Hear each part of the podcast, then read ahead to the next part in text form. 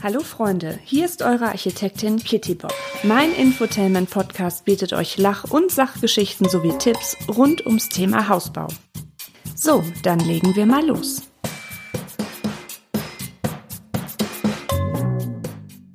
Liebe Hausbaufreunde, herzlich willkommen zu meinem Bauinfotainment Podcast. Als Architektin mit über zehn Jahren Erfahrung in der Planung und Bauausführung möchte ich euch Tipps für euren Hausbau geben. Außerdem habe ich im Laufe meiner Podcast-Folgen noch die ein oder andere skurrile Geschichte aus meinem Berufsalltag für euch im Gepäck. Ich würde mich sehr, sehr, sehr, sehr freuen, wenn ihr meinen Podcast abonniert und mir auf Instagram unter die Kittybob folgt. Und wenn euch mein Podcast gefällt, empfehlt ihn gerne an eure Freunde und Bekannten weiter, die sich auch mit dem Thema Hausbau beschäftigen.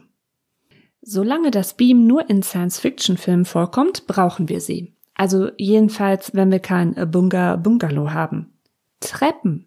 Sie sind unser Weg nach oben oder auch nach unten. Aber nach oben hört sich irgendwie besser an. In dieser Folge geht es also um das Thema Treppen in Innenräumen. Ich plaudere ein bisschen darüber, welche Treppenform es gibt und welche Materialien.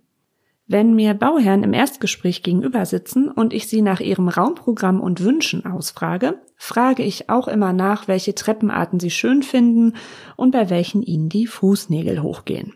Auch ob die Treppe offen im Raum, zum Beispiel im Wohnbereich stehen soll, oder doch lieber separat in der Diele, also im Flur. Wieso? weil die Treppenform und ihre Platzierung enorm Einfluss auf den Grundriss haben. Je nach Form der Treppe muss man nämlich ausreichend Platz berücksichtigen. Dann schauen, ähm, hören wir uns jetzt mal die gängigsten Treppenformen an. Googelt gerne mal unter dem Begriff Treppenform, um so ein bisschen eine bessere Übersicht zu haben, beziehungsweise das vor eurem Augen zu haben, was es da gibt. Einige Formen hören sich nämlich komplizierter an, als sie eigentlich sind. Ja, da sind sie, diese Momente, in denen ein Podcast an seine Grenzen stößt. Fangen wir mit meinem Lieblingskind an, der geraden Treppe. Es ist die schlichteste und klassischste Form. Die Treppe hat einen geraden Lauf ohne Unterbrechung oder Richtungsänderung. Dann gibt es noch Podesttreppen. Hier gibt es im Lauf eine Zwischenebene, das Podest. Diese Treppenform hat vielfältige Kombinationsmöglichkeiten. Ein Podest kann in einer geraden Treppe sein oder aber auch mit einer Richtungsänderung kombiniert werden. Also wir gehen hoch, dann kommt das Podest bzw. Eckpodest und der weitere Treppenlauf knickt dann nach links oder rechts ab. Oder die zweiläufige, gegenläufige Treppe mit Wendepodest. Eigentlich ganz einfach, wenn man sich das anguckt. Gerade bzw. Treppen mit Podest sind angenehm zu laufen aber sie nehmen schon den meisten Platz im Grundriss weg. Wenn wir nun mit dem Platz etwas wirtschaftlicher umgehen möchten, bieten sich Wendeltreppen an. Die Lauflinie ist nicht gerade, ähm, sondern beschreibt quasi einen Kreis. Also die Stufen sind nicht gerade oder eckig, ähm, sondern verzogen. In der Mitte der Lauflinie haben sie die erforderliche Stufenbreite. Bei den gewendelten Treppen gibt es dann noch so weitere Unterkategorien. Viertel gewendelt, zwei Viertel gewendelt, halb gewendelt. Klar soweit, ne? Am wenigsten Platz nimmt übrigens die Spindeltreppe in Anspruch. Hier wird die Treppe um eine zentrale Stütze oder auch Säule herumgeführt. Meist sind sie ziemlich eng. Mir wird auf den Dingern übrigens ziemlich schwindelig. Ähm, ja, läuft man die mal zu schnell runter, ne, oder am besten mehrere hintereinander, also Kirchen haben die zum Beispiel oft. Naja, und wenn ihr dann unten angekommen seid, dann habt ihr Kirmes im Kopf. Natürlich könnt ihr den Raum unter der Treppe auch als Stauraum nutzen. Bis zu einer gewissen Höhe können hier Schränke oder Sideboards platziert werden. Man kann auch einen Abstellraum drunter bauen. Dann sollte man aber zum Beispiel bei einer Holztreppe geschlossene Setzstufen wählen. Jetzt fragt ihr euch, Z-Stufe, was ist das? Also Z-Stufe ist der senkrechte Teil einer Treppenstufe. Und der waagrechte Teil nennt sich, ha, wer hätte das für möglich gehalten? Trittstufe. Meiner Meinung nach auch eine fantastische Idee ist es, über einen Schreiner ein Regal bzw. eine Schrankanlage unter der Treppe einbauen zu lassen. Ihr glaubt ja nicht, wie viel Platz ihr dann für sämtliches Gedöns gezaubert habt. Auch wenn ihr die Treppe gerne leicht wirken lassen wollt, empfiehlt es sich, auf die Setzstufen zu verzichten ja, und somit eine offene Treppenart auszuwählen. So, dann kommen wir mal zu den üblichen Materialien, aus denen Treppen gefertigt werden. Am beliebtesten sind die Holztreppen. Sie sind gemütlich und heimelig und sind sehr flexibel, was Form und Konstruktion angeht. Dafür sind robuste Hölzer für die Stufen geeignet. Also zum Beispiel Eiche, Buche, Ahorn, Esche. Holztreppen werden im Bauablauf übrigens mit als letztes eingebaut. Damit in der Bauphase die obere Etage oder auch Etagen gut erreicht werden, solltet ihr euch also in der Bauphase darum kümmern, wer euch eine Bautreppe einbaut. Ich rate meinen Bauherren immer, dies bei der Bemusterung der Treppe mit anzufragen. Zimmerleute können euch auch für kleines Geld eine Bautreppe zusammenbasteln.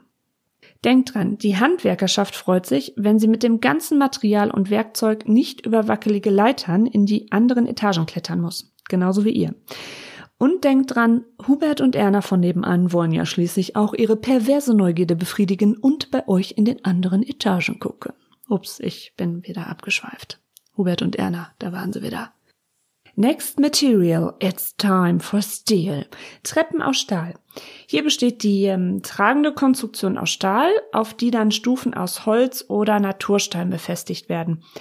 Es gibt sogar Stufen aus Glas, für die, die es sehr filigran und durchsichtig haben wollen.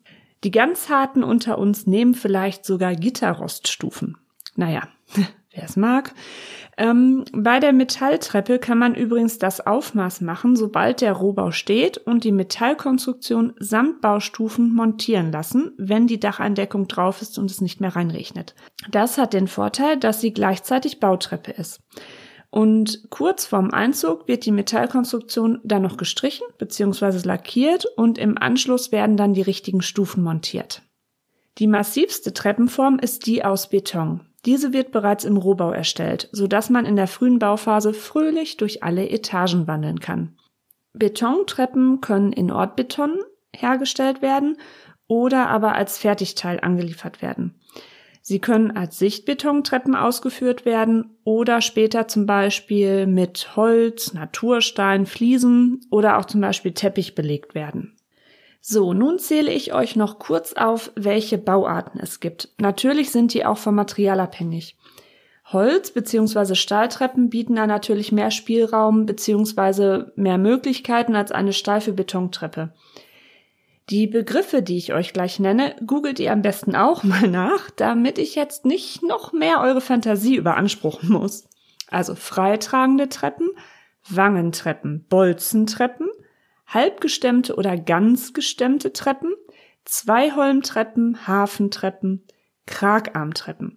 Und die werden zum Beispiel einseitig über Schwerlastanker in der Wand befestigt und wirken somit schwebend.